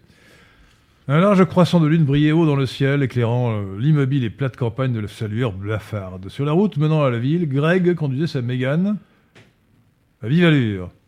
Depuis cinq ans qu'il travaillait à l'usine de fabrication de PVC, du chlore donc. hein. Il connaissait le chemin par cœur, il était 3 heures du matin, il venait juste de terminer son poste, il n'avait qu'une hâte, rentrer chez lui. Euh, tandis qu'il alors il arrive chez lui, etc. Bon, je, résume. Tandis qu'il est, ou plutôt je passe, tandis qu'il rangeait son verre dans le lave-vaisselle, il est arrivé chez lui, il fut surpris par une odeur désagréable et piquante. L'esprit en était endormi, il lui fallait un certain moment avant de se rendre compte qu'il la connaissait. Ce fut alors comme un coup de fouet. C'était du chlore. Spontanément, il plaça son nez au-dessus de l'évier, puis ouvrit le placard situé dessous. Rien Il ne lui fallait qu'une dizaine de secondes pour comprendre que l'odeur venait de l'extérieur. Comment était-ce possible? Soudain, soudain, un frisson lui remonta le long de la colonne vertébrale. Se pourrait-il qu'une fuite se soit produite à l'usine de PVC Il ouvrit la porte pour se rendre compte et avança d'un pas. Aussitôt, le gaz corrosif le saisit à la gorge, retournant en arrière. Il referma derrière lui, il resta quelques instants à tousser et reprendre son, souffle. Immédiatement, ses pensées se tournèrent vers sa femme et ses deux petits-enfants qui dormaient à l'étage. Comment les sortir de ce piège mortel? Tous les sens en ébullition, il se mit à monter l'escalier menant aux chambres. S'approchant de son épouse, il la réveilla sans attendre. Il est 3 heures du matin. hein. Nous avons un gros problème. Quoi? Interrogea Lisa, encore à demi endormie. L'air est chargé de chlore à l'extérieur. Certainement une fuite de l'usine de PVC. Et alors, est-ce grave? Alors qu'il fallait, alors qu'il allait répondre, Greg est pris d'une quinte de tout. Il réussit à allumer la lampe de chevet, puis se tourna de nouveau vers, son épouse. C'est grave, bien sûr que c'est grave. Il s'agit d'un gaz mortel. Des dizaines de milliers de personnes ont péri lors de la Première Guerre mondiale à cause du chlore. Oh là C'est bon, j'ai compris. Que, devons-nous faire Je ne sais pas encore. Eh bien, réfléchis. Tout à coup, les sirènes de la ville retentirent. L'odeur de chlore était encore un peu plus forte. Il fila vers la fenêtre. De là, il verrait une bonne partie de la ville. Immédiatement, il repéra sa voiture. Soudain, il remarqua que la plupart des maisons s'illuminaient. Alors qu'il s'apprêtait à quitter son poste d'observation, il aperçut sa voisine sortir de chez elle, avec son petit chien dans les bras. En arrivant au niveau de la porte, sa voisine fut prise d'une forte quinte de, forte tout et laissa échapper son petit chien. Désemparée, la femme décida finalement de retourner vers sa voiture. Sans doute la douleur qu'elle ressentait dans les poumons et les yeux lui rappela l'urgence de la situation. Ne cessant de tousser, elle parvint avec peine à son véhicule et s'y installa tant bien que mal lors de sa marche arrière, l'arrachant un rétroviseur, etc. Greg était sidéré. La pauvre femme avait toutes les difficultés du monde à conduire. Soudain, l'homme se surprit à crier Non Sa voisine venait de prendre la direction de la rivière. Sans vraiment s'en rendre compte, l'homme avait perçu la brume verdâtre plus épaisse dans cette partie de la ville.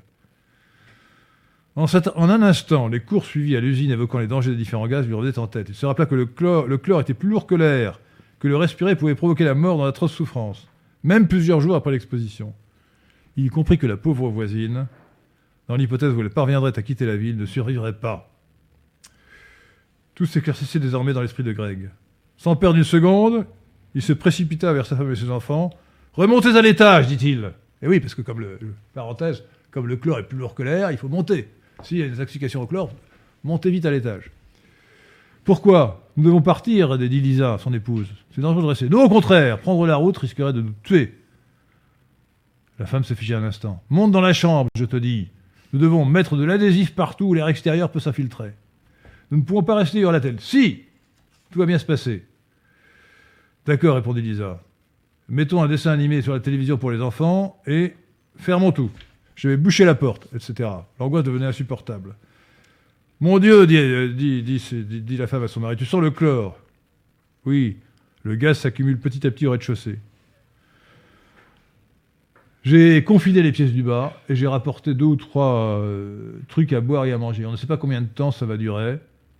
Et nous devons rester isolés. J'ai pris la radio aussi. Alors je m'arrête ici parce que c'est trop long de continuer, mais autrement dit, ce spécialiste du chlore savait ce qu'il fallait faire. C'est pour ça que je vous dis que cette émission de Radio Athéna peut vous sauver la vie. S'il y a une explosion de chlore, qui peut arriver d'ailleurs, euh, non seulement si on est près d'une usine de chlore, mais parce qu'un camion rempli de ah chlore euh, est accidenté, un train rempli de chlore est accidenté, un nuage de chlore se répand sur la ville, à ce moment-là, que devez-vous faire? Premièrement, vous confinez. Non pas mm. dans la voiture, dans la maison, dans un bâtiment. Si vous n'êtes pas chez vous, dans un bâtiment. Montez le plus haut possible, parce que le chlore, plus lourd que l'air, il traîne sur le sol. Mm. Deuxièmement, vous confinez et euh, fermez les issues pour euh, le temps nécessaire, vous contenter de l'oxygène qui se trouve à l'intérieur de la maison. Et attendre. Écoutez la radio, euh, pour avoir des nouvelles et attendre. Voilà ce qu'il faut faire. Et en général, bien résumé oui, exactement. Et en général, ça devrait aller. Mais c'est vrai que, encore une fois, l'idée c'est pas de faire peur aux gens, mais ce genre d'accidents arrivent et ils arrivent régulièrement. Et, lorsque les populations ne sont, ne sont pas prêtes, alors Bhopal, sauf erreur, c'était pas du chlore. Mais euh, où, était-ce le chlore? Ou de dérivé du chlore? Enfin, c'est Bhopal, c'est des dizaines de milliers de morts. C'est euh, abominable là aussi. Et donc, euh, et donc, on a mis en place effectivement à la fin du livre des procédures de, de euh, et quelques, quelques mm, listes de matériel à avoir pour euh, se façonner rapidement un masque pour ne pas trop respirer. Alors vous demandiez, vous, vous, demandiez quel, vous demandiez quel gaz c'était à Bhopal. En décembre 1984 à Bhopal en Inde, la fuite accidentelle de 35 à 40 tonnes de gaz toxique isocyanate de méthyle ah, voilà. a conduit à 3800 décès dans les heures qui suivent. 6500 à 10 000 après 10 ans, et 25 000 après 25 ans. C'était de l'isocyanate de méthyle. C'est plus méchant que le chlore. Ouais. Alors, euh, quelques indications pratiques sur ce qu'il faut faire, notamment euh, pour vous décontaminer. Pour vous décontaminer. Euh, alors, comment se déshabiller en cas de décontamination C'est assez amusant. Alors, je, vais vous lire ça parce que c'est assez plaisant, mais en même temps, c'est très utile. Hein. Alors voilà. Vous êtes contaminé, vous avez besoin de vous décontaminer. Que devez-vous faire? Alors vous êtes contaminé avec quoi? Avec euh, du, chlore par Alors, exemple Des produits chimiques qui, vont, qui vont, venir sur vos vêtements et qui vont. Alors pour se déshabiller, si, euh, si euh, Thierry Marat, vous, êtes, vous traversez une nappe de chlore, vous avez besoin de vous décontaminer, il ne faut pas vous déshabiller n'importe comment. Premièrement, il faut retirer vos vêtements contaminés en évitant de remettre en suspension les poussières et de répandre les liquides causés sur vous. Évitez les gestes brusques. Les vêtements agissent comme une protection imparfaite. Alors donc déshabillez-vous du haut vers le bas. Mhm.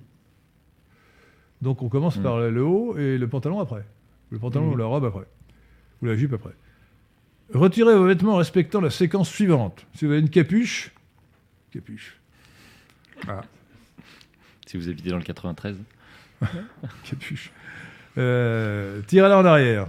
Ça peut être un anorak. Euh, ouvrez lentement votre veste. Tirez si besoin sur vos manches afin de dégager vos. Ah non, au contraire. Mhm. Tirez si besoin sur vos manches afin de dégager vos épaules. Comme ça mhm. Comme ça mhm. On a un schéma dans le euh, livre. Alors, je ne vais pas quand même me déshabiller complètement. Euh, tendez vos bras vers le bas et l'arrière et laissez votre veste glisser au sol. vous mettez-la dans une poubelle prévue à cet effet. Bon. Ensuite, recommencez cette étape avec votre chemise, etc. Une fois donc qu'on est torse nu, ouvrez votre pantalon, laissez-le tomber au sol vous mettez dans une poubelle prévue à cet effet. Attendez, j'ai oublié, là. non, après vous avez fait ça, avancez d'un pas. Il faut avancer d'un pas mmh, pour laisser les saloperies derrière. Ouvrez votre pantalon, laissez-le tomber au sol ou mettez-le dans une poubelle prévue à cet effet. Avancez encore d'un pas. Recommencez avec les chaussures, laissez-les au sol ou mettez-les dans une poubelle prévue à cet effet. Avancez encore d'un pas. Retirez vos gants si vous avez des gants en les retournant sur eux-mêmes afin de garder la contamination enfermée Retirez votre masque si vous en portez un. J'ai d'ailleurs découvert dans votre livre, Pierrot Saint-Giorno, que c'est d'ailleurs aberrant qu'en France, les masques à gaz étaient interdits.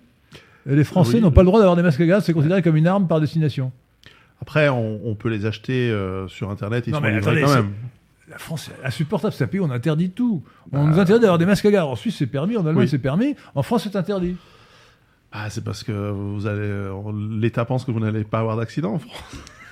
Non, mais Non, mais on le législateur français, l'État français le pense qu'il faut tout interdire, que c'est un progrès de rajouter Vous des allez me interdictions faire et dire des du mal obligations. euh, de votre, de votre État. Ben, vous avez- non, mais, mais moi, je- nous sommes le premier, les premiers à en dire du mal. C'était, c'est- c'était il y a une, une masse d'interdictions d'obligations Eh oui. qui, qui s'ajoutent constamment Ouais, euh, les, les- les- unes aux autres. Oui, oui, je... c'est une catastrophe. Alors, C'est ça la vraie catastrophe Alors- d'ailleurs, mais bon. alors parlez, parlez-nous plus généralement de, de la menace chimique, euh, Bhopal, euh, Seveso. Oui, euh, c'est, elle est réelle. Elle est réelle. Elle est, elle est certes moins, moins médiatisée que le nucléaire.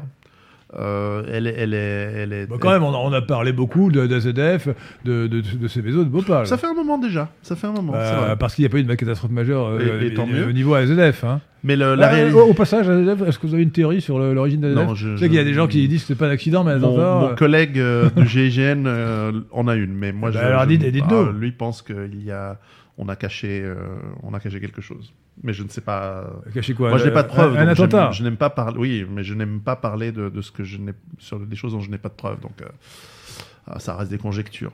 De la même manière que sur Ebola en Afrique de l'Ouest, on, a des, des- des faisceaux d'indices qui pointent sur des, expérimentations et non pas une maladie naturellement euh, propagée. Ah ouais, un, Mais là aussi, un laboratoire qui se serait ouvert ou bien euh, euh, ou un pire, test, ou un test qui, est- qui, est- qui a été hors- qui a été mis hors contrôle. un essai? Euh, Une expérience? Une Oui, un test sur une population locale. Une expérience? ouais. Une expérience? Ouais. Non, vous avez dit un mot anglais. Expérience, c'est un mot anglais? Non, test. Ah, j'ai dit. Ah, alors ça fait 3 euros. C'est deux fois test. en Ah, je vais financer votre émission ce soir. De- de- de- cette- Alors écoutez, il y a une façon plus sérieuse de financer Radio Athéna, c'est euh, Tipeee. Hein. TIPE. Euh, nous avons besoin d'argent, euh, c'est le nerf de la guerre, euh, et, et la politique c'est la guerre, et Radio Athéna est une radio essentiellement politique. Et donc, chers auditeurs de Radio Athéna, aidez-nous à diffuser les bonnes idées, les meilleures idées, les idées euh, qu'il faut avoir, en finançant Radio Athéna par un don aussi généreux que possible sur Tipeee, T-I-P-E, et vous demandez Radio Athéna, euh, A-T-H-E, accent aigu, N-A. Bien, alors les, donc, les- les euh, risques chimiques. Donc ne pas, ne pas paniquer, ne pas avoir peur, ce sont des, des risques qui existent, certes, mais pour lesquels on peut se protéger euh, par des, effectivement quelques techniques, quelques euh, matériels à avoir chez soi ou dans sa voiture. Qui personne n'a ça. On Aujourd'hui- pas aujourd'hui- des masques très, très performants, parce qu'effectivement, les fameux masques à gaz qui sont interdits en France, ce sont des masques à gaz qui nous ce sont des, des qui sont du niveau, on va pas dire c'est pas les plus, les, plus, les plus performants au niveau militaire, mais ce sont des niveaux déjà militaires normaux, c'est-à-dire qu'ils vont protéger contre des gaz euh, à gouttelettes, des gaz de type euh, VX. Euh, pas le des droit, nous, euh, euh, euh, l'État français nous interdit d'avoir un, masque à gaz qui nous protégerait en cas d'intoxication en général. en revanche, c'est monstrueux. on- dans un, C'est monstrueux. Dans un de ces... Il faut le savoir, ça. Quand, Oui, euh, quand, quand- quand on vous parle des libertés publiques, il faut savoir à quel point. Alors, je ne parle même pas des libertés d'expression avec la- les lois Pleven et, Guesso, euh, euh, Ah où oui, le- qui créent des délits d'opinion, mais on nous interdit toutes sortes- on nous interdit d'avoir un masque à gaz chez nous. On nous interdit, tenez, le sujet est différent, mais de faire des analyses génétiques. Il faut aller Ah. en Suisse Ou aux États-Unis pour en faire. Mais en revanche, vous avez le droit d'a- d'a- un couple homosexuel a le droit d'adopter maintenant. Ah ben voilà, donc c'est- voilà, c'est- c'est- ça, Ah, bah, chaque pays ses priorités. hein, que Euh, voilà, bah, qu'est-ce que les. ouais, Non, mais bon, sans, sans vouloir euh, sortir, être complètement hors sujet, la, la réalité, c'est qu'on peut quand même se protéger d'un d'un grand nombre de produits chimiques euh, industriels par des, par des protections de type euh, de ce que l'on peut trouver dans des centres de bricolage, donc des masques à poussière, des masques, euh, Alors le simple qui- masque que les Ja- euh, le, masque japonais, masque respiratoire. euh, Ah, je sais ça pas va. pourquoi les Japonais le mettent. Pour, euh, C'est ne pour pas- des petites poussières. pour- est-ce que c'est pour éviter de cracher dans les gens ou bien est-ce que c'est pour éviter d'attraper les microbes des autres? C'est pour des poussières ou des postillons. Mais ça, Euh, ça pour ne, éviter les postillons. Ça ne filtrera probablement pas du tout le chlore euh, ou des produits chimiques qui sont sous forme gazeuse. mais, mais le postillon chloré, oui. Le postillon, oui. en revanche, euh, des lunettes, euh, des lunettes euh, de, de chantier ou des lunettes de natation font déjà un certain, Ah, ça peut être un utile certain ça. travail au niveau des yeux. Et puis le- des masques de, à filtre. euh, Oui, parce que les yeux, il faut protéger les yeux. Les yeux Ah sont oui, particulièrement sensibles. hein. Le chlore, ça touche les yeux et les muqueuses. Euh, donc essentiellement les yeux et les voies respiratoires, ce sera l'essentiel. Et ça, on peut l'avoir dans chacun peut avoir dans sa voiture un petit filtre à 15 euros et des lunettes de natation à 15 euros. Euh, et en avoir Pourquoi chez dans la soi voiture? pour- Chez soi, dans la voiture. oui, Ah, parce qu'on ne sait pas où on est lorsqu'on Ouais, est face à un Donc le conseil pratique que vous donnez, c'est de s'acheter un petit peu de matériel. euh, des, lunettes de natation, des lunettes de chantier. J'ai la liste de tout ce qui est des différents niveaux. On, trouve tout dans ça la dans, on trouve tout ça dans le livre. hein. Mais surtout l'attitude. Mais- C'est surtout la- cette attitude fondamentale. Le, le de- livre, c'est de- N- Pier- Piero San Giorgio. San Giorgio, c'est comme ça se prononce. hein. C'est euh, San comme Saint en italien et Giorgio comme Georges en italien. G-I-O-R. G-I-O, c'est bien ça hein. Mhm. Euh, Édition euh, Le Retour aux Sources, NRBC. Euh, le co-auteur est Chris Millennium. Voilà. Et, donc, euh, alors le. Oui, alors les précautions à prendre, euh, ne pas être, ne pas s'installer près d'une usine chimique, c'est encore plus dangereux qu'une centrale- qu'une Ou en tout centrale cas, se hein. renseigner de ce qu'il y a autour de chez nous, parce que beaucoup de gens s'installent sans savoir. Beaucoup de gens ne- qui, qui regardent quelles sont les industries à 3-4 km autour de chez eux? Bon, non, beaucoup. Qui sait euh, aujourd'hui, ici, dans, dans ce quartier, ce qu'il y a? Il y a une, une gare pas loin. Alors, c'est pas une gare marchandise, donc normalement, euh, ça Nous sommes devrait près de la gare Saint-Lazare, à Paris. Oui, donc ça devrait aller au niveau du transport chimique. Euh, Ici, il y a d'autres d'autres problèmes liés aux gares euh, à Paris que, que le chimique, enfin quoi que. Mais le, le, le- il y a des transports. La nuit, quels sont les camions qui traversent les grands boulevards Euh, Alors c'est vrai que le centre-ville de Paris n'est peut-être pas le lieu où euh, les camions industriels euh, circulent le plus, fréquemment. Mais enfin, il y a des entrepôts, il y a des supermarchés, il y a, quelques industries encore, celles qui n'ont pas encore euh, été exportées délocalisés. Mais en, tout cas, faire attention. Les, Lyonnais ont plus de problèmes que, Paris, par exemple, au centre-ville, parce que Lyon est quand même entouré de, beaucoup de- d'entrepôts pétrochimiques qui peuvent qui peuvent avoir des conséquences en cas de rupture, en cas d'attaque, en cas de en cas d'accident. C'est surtout l'accident sur, sur lequel on a mis l'accent. On n'a pas voulu traiter les, les approches terroristes pour, pour des raisons euh, évidentes que vous avez mentionnées tout à l'heure. Euh, mais aussi parce que c'est Ouais, C'est sinon, pas si sinon, simple. ça aurait été un manuel de, un manuel de ah oui, terrorisme. et puis et puis mais aussi parce que c'est pas si simple que de, de... souvent l'accident euh, est une conjonction de, de facteurs que le terroriste peut difficilement par lui-même provoquer mais enfin on va pas lui redonner des idées Voilà, il vaut, il vaut mieux éviter. Mais enfin, le risque, le risque NRBC est aussi un risque on terroriste. en a déjà assez autour de, de nous terroristes donc euh, laissons-les euh, Euh, Laissons-les, laissons, enfin non, ne les laissons pas justement. Enfin, ne, ne leur donnons pas des idées en tout Ne leur donnons pas des idées pour, pour, pour faire le mal. Le mal. Euh, Est-ce qu'il y a une question que vous voudriez poser, euh, Victoire euh, ou Thierry Marin? Euh, vraie question, s'il pleut, le chlore retombe. Est-ce que Euh, le oui. chlore retombe? Ouais. Donc rapidement, en fait, dès que si, si un épisode pluvieux, euh, Ouais. le risque chimique est écarté, Il est- de manière il est réduit, générale ou il est réduit. Ouais. Oh, euh, de même que alors il y a- Attendez, il y a, attendez. des cas La, la pluie, la pluie protège du chlore alors, euh, ça la, la- la- la pluie Les particules de chlore à- retombent. à, à Euh, emporter les gouttelettes Et- et- mais euh, pas le brouillard.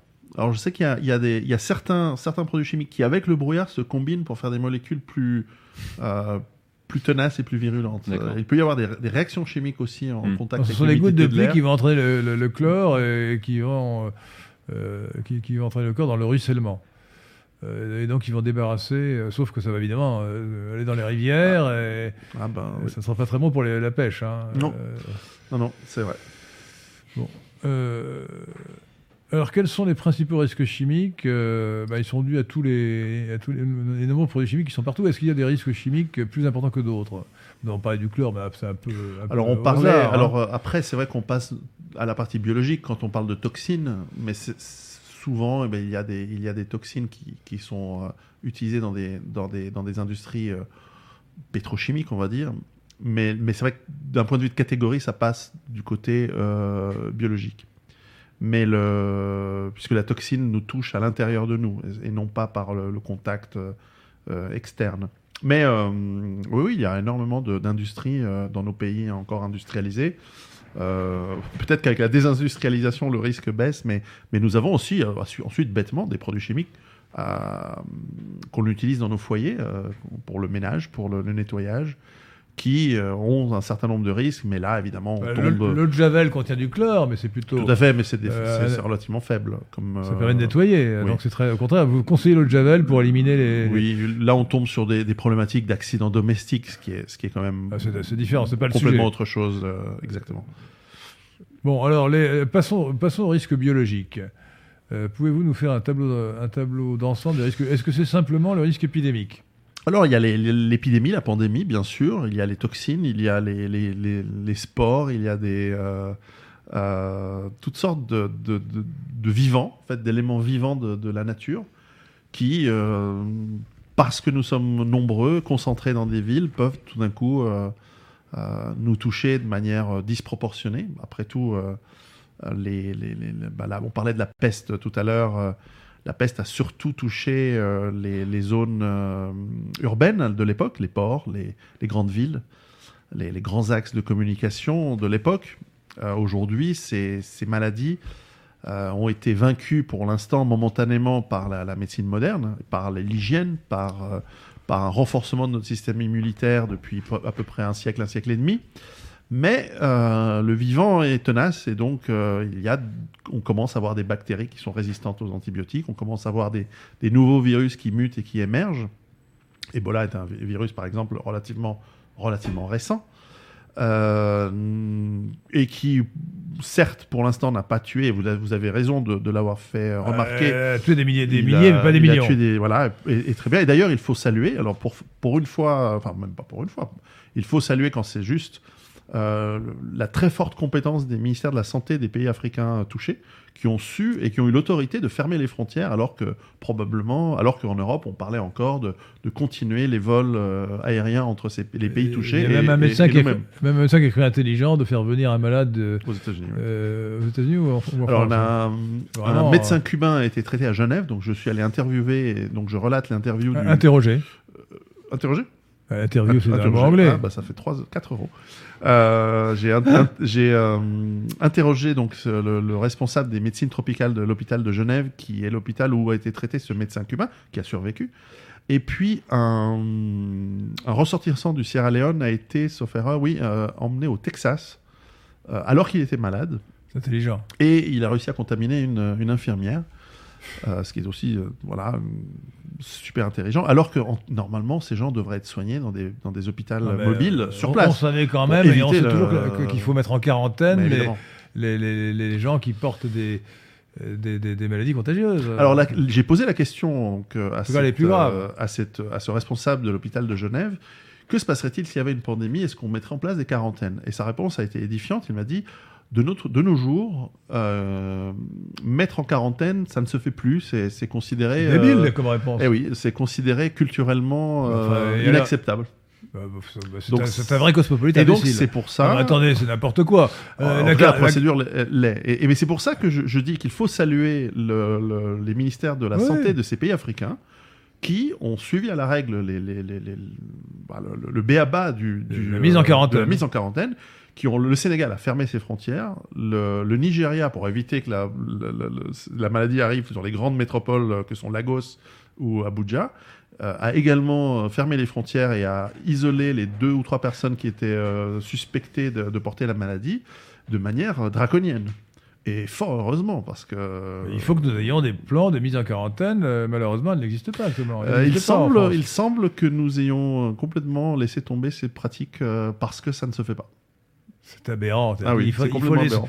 S'il y a un, risque, s'il y a une catastrophe majeure avec une maladie qui se répand, il faut appliquer les techniques les plus rigoureuses pour empêcher la Alors, contamination. Les, les militaires semblent ne pas être de cet avis et donc eux ont des plans. Simplement, les militaires aujourd'hui n'ont plus la, la capacité logistique euh, d'agir sur des populations aussi vastes que, que celles qu'il y a aujourd'hui, avec le, le- le faible effectif qu'ils ont. Ils ont déjà de la peine à, à- à suivre les, les, les- les- les- les- les mouvements de foule et, et, euh, et avec des armées euh, réduites. Enfin, la- je ne sais pas quel est l'armée- l'effectif de l'armée française, ça doit être au total 200 000 hommes avec la Par gendarmerie. là, me par là. semble-t-il, ouais, 200 000. Ouais. Pour 66 millions d'habitants, ça fait peu. Ouais. Euh, ajouter une petite, une ou deux émeutes de banlieue dans, dans une grande ville de France et, et tous les effectifs y, y sont déployés. Euh, quant à l'armée suisse, par exemple, nous nous avons plus- nous n'avons plus que 150 000 hommes sur, euh, sur un territoire de 8 millions d'habitants, ce qui en proportion est plus élevé, mais ça reste faible pour gérer des quarantaines, des, des- fermer des villes entières. Enfin, ça devient effectivement, on est, on est un peu dépassé. Je, je relate dans le livre le- le- un test grandeur nature qui a été fait NRBC. par, euh, par l'armée américaine en 2000. euh, ah, je me souviens plus, je, je crois que c'est 2002. Ou, ou était-ce 2001 Avant, en tout cas. C'était peut-être avant le 11 septembre. Et qui avait fait ce test sur une propagation de, de- maladies.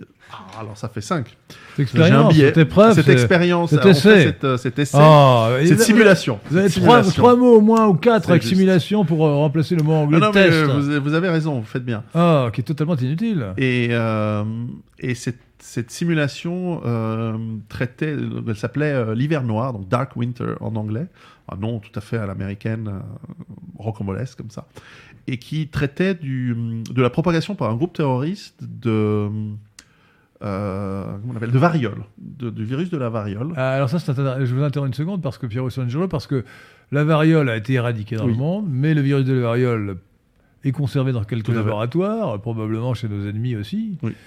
Euh, et donc, euh, on peut imaginer que soit les ennemis, soit des terroristes, qui sont des ennemis évidemment, euh, répandent le, le virus de la variole. Et comme on ne vaccine plus les gens, alors, à cause de mon grand âge, j'ai été vacciné, Ouais. euh, mais aujourd'hui, on ne vaccine plus les enfants de la variole, puisque la maladie a été éradiquée, il est possible euh, Oui. que, que se déclenche une épidémie Et le, effectivement, et donc cette euh, simulation par, par, euh, par un acte terroriste. a montré qu'il était très très difficile de- d'arrêter euh, une, une propagation de, de- de ce type.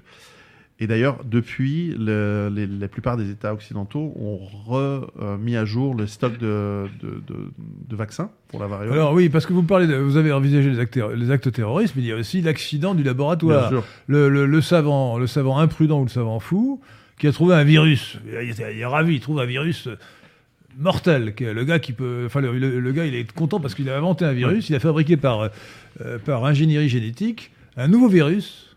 Ou- ou- oui, euh, il, a, il a tripoté la- l'ARN du virus. Il a fabriqué un virus absolument terrible qui peut tuer 100 000 personnes en quelques heures. Et il se dit c'est génial. Et puis malheureusement, il ouvre la fenêtre du laboratoire et le virus se répand. Alors heureusement, Alors, je- je- le, je le caricature, scénario hein. est, est improbable parce qu'effectivement, le, euh, trouver des nouveaux virus serait assez compliqué. En revanche, ce qui est beaucoup plus facile, c'est d'acheter euh, aujourd'hui en ligne à des laboratoires euh, avec assez peu d'accréditation, d'acheter des, des souches de virus Mais- non, non actives. Mais c'est un, euh, un de vos récits fictifs, il me semble. On retrouve un virus qui était dans la glace. Oui, alors ça, c'est le, Euh, la grippe espagnole. euh, On l'a retrouvé. C'est la grippe espagnole, mais un autre virus terrible euh, qui, qui, qui- qui est dans la glace et qui sortirait du laboratoire et qui provoquerait une pandémie épouvantable. Alors euh, effectivement, alors le, le, le, Une le- épidémie. le cas réel, c'est celui de la grippe espagnole, dont on n'avait aucune trace, puisqu'on ne savait pas identifier euh, les virus à cette époque. On ne savait pas également, et puis les, les gens qui sont morts sont morts, et ceux qui ont survécu n'ont n'ont pas de trace du virus en eux, en elles. En revanche, euh, nous avons, ils ont trouvé dans, au Groenland des, des, des cadavres congelés de gens qui sont morts de, de grippe espagnole. Euh, Et donc, évidemment, les et grands laboratoires se sont on, dessus. on a retrouvé le microbe. Eh oui. Euh, le virus, pardon. pas Et donc, on, travaille dessus pour voir quelle est la différence, la virulence de ce virus par rapport aux grippes qui, qui existent aujourd'hui. C'était H1N1, enfin ça ressemblait, non Euh, ça ressemblait. à H1N1, donc, mais beaucoup plus dangereux que celui grippe, oui. de 2009. Après, il faut aussi dire que le, le terreau de l'époque était euh, celui d'une population euh, affaiblie par, par des années de privation, de guerre, de Et difficultés. puis, et puis que les conditions d'hygiène n'étaient pas les mêmes, la- les maisons étaient moins bien chauffées aussi, etc. Ainsi de suite. hein, bon, euh. Donc, en tout cas, aujourd'hui, le, le- Parce que contre la grippe, la première chose, c'est de se couvrir et de se chauffer. hein.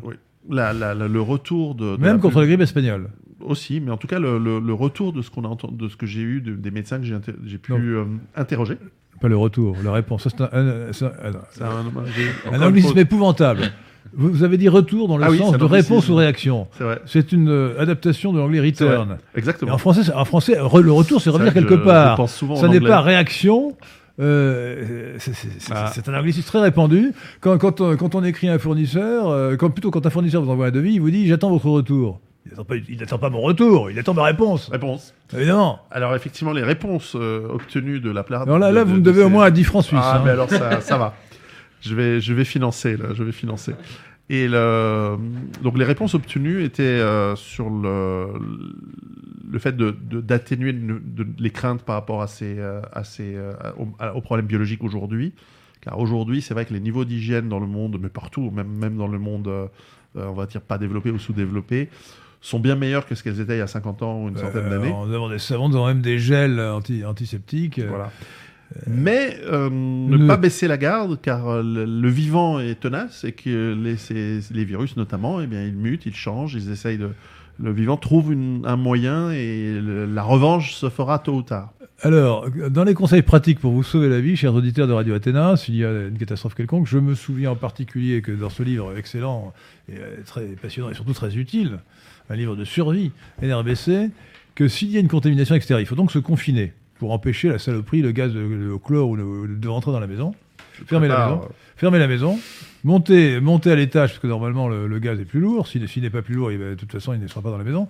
Et ensuite, il faut penser, on n'y penserait pas, à remplir les lavabos et les baignoires d'eau Ah oui, pour que le gaz ne rentre pas par les canalisations. C'est petit, Oui, hein subtil, Ça, on ouais. est- on n'y pensait pas. Donc, pour vous confiner complètement, remplissez les, les- les- les- les- les lavabos, les baignoires, les bidets, si vous avez des bidets.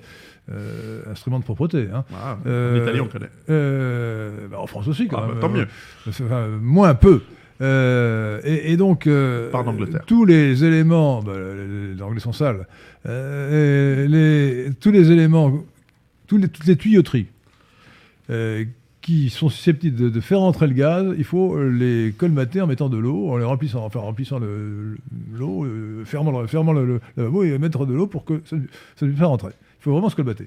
Alors, euh, est-ce qu'il y a encore des, y a-t-il encore une question posez Euh, des questions chimiques ou Une question euh, les affaires de, chimiques de Rodion Raskolnikov. Est-ce qu'il y a, est-ce qu'il existe des épidémies qui n'atteignent que les populations d'une certaine race? Euh, oui, par définition, le, le- enfin, le- la biologie humaine n'est pas tout à fait la même d'une ethnie à l'autre, même d'un individu à l'autre, et donc les réactions On ne parle pas d'ethnie, mais de race. L'ethnie est une catégorie culturelle, la race est une catégorie biologique. Il s'agit ici de catégorie biologique. D'accord, alors le- la catégorie biologique en question va réagir différemment. Euh, D'ailleurs, on a certaines maladies, vous le connaissez, Oui, mais des maladies génétiques, comme le- euh, le- la drépanocytose, qui touche euh, seulement... Anémie falciforme ou drépanocytose. Qui... Mais alors là, c'est pour une raison c'est pas lié.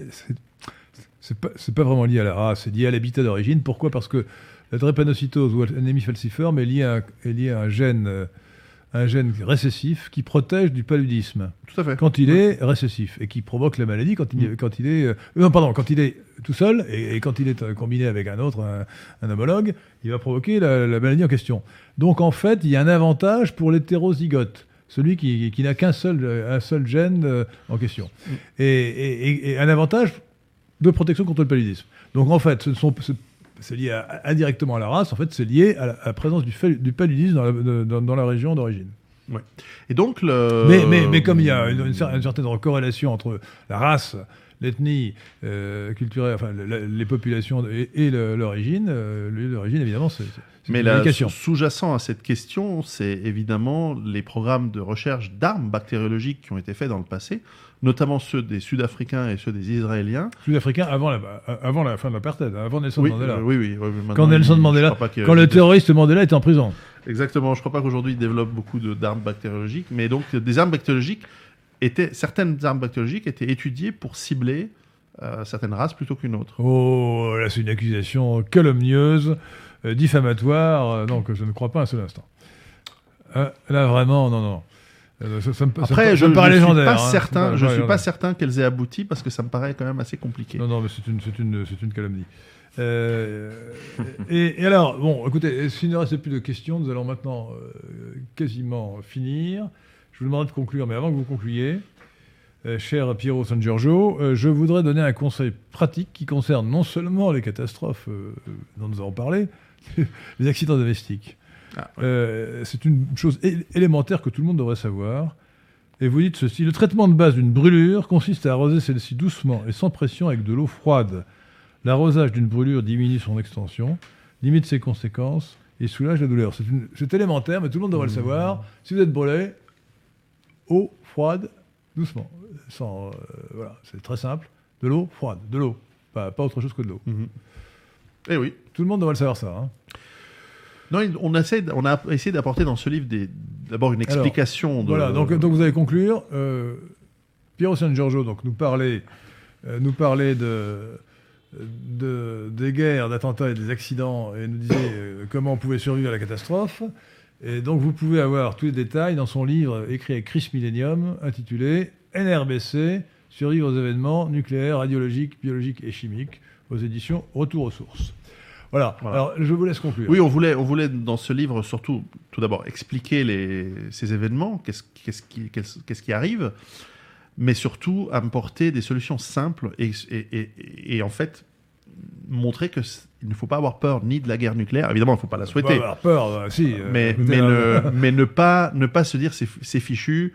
euh, on va tous mourir. Non, non, non, non. On, on- et encore moins pour évidemment l'accident chimique ou, ou- ou- ou l'épidémie.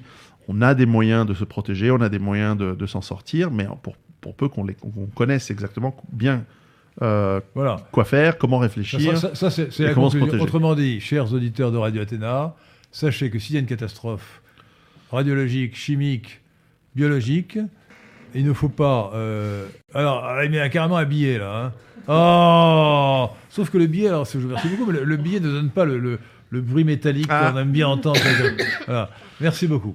J'ai un peu d'avance pour la prochaine fois. Euh, on, on- on voit que les Suisses sont riches. hein. Euh, nous le savions déjà, mais euh, là, on a la preuve. Et donc, euh, donc, en cas de catastrophe, il ne faut pas paniquer. Mhm. Il faut savoir que le risque existe. Il faut tout faire pour vous protéger vous-même, pour protéger vos proches, votre famille. Et pour cela, il faut réfléchir, ne pas paniquer, ne pas se précipiter dans la rue. Et au contraire, en général, il faut se confiner dans son, chez soi, euh, appliquer les, euh, les techniques d'isolation dont nous parlons. Peut-être qu'il faut euh, avoir à l'avance des rubans adhésifs. Pour, euh, que, il faut fermer les volets, il faut fermer les fenêtres, il faut, il faut empêcher l'air, extérieur de, de pénétrer, se confiner, écouter la radio tout de suite pour avoir des informations. Il faut également avoir l'oreille et reconnaître le signal d'alerte euh, national que nous avons tout à l'heure fait entendre aux auditeurs de Radio Athéna. Et euh, rester très sérieusement calme, malgré le risque, pour réagir comme il faut, pour diminuer le risque et protéger vous et votre famille. Merci, chers auditeurs de Radio Athéna. Et pour ma part, rendez-vous lundi prochain euh, à, euh, à 16h, euh, non, à 19h, pardon, lundi prochain à 19h, 4 février, et je recevrai euh, Madame. euh, euh, Madame Art... Comment s'appelle-t-elle? Euh, Raphaël. Auclair. Raphaël Auclair. Je recevrai Madame Raphaël Auclair, pardon, je vous demande pardon, chère Madame Auclair. Madame Raphaël Auclair, et nous parlerons euh, sur le thème, nous discuterons sur le thème censure et imposture, comment la dissidence est réduite au silence. Censure et imposture, comment la, la dissidence est réduite au silence. Et Oui. ce sera la première femme invitée. C'est vrai Oh depuis, euh, La parité n'a pas été respectée. Ah oui, mais non, non, non. Il y a il faut- victoire à chaque fois. C'est ouais, faux pas- Victoire est à chaque fois invitée, donc euh, non, non, c'est un... Et, et Joël aussi, euh, donc non, Oui, non, euh, non, non, non, non, là, là, là, là, je récuse cette, cette accusation de sexisme lamentable. Pas du tout. pas Ah. du tout. C'est la valeur qui compte. Euh, merci beaucoup, chers auditeurs, et donc à, à lundi prochain.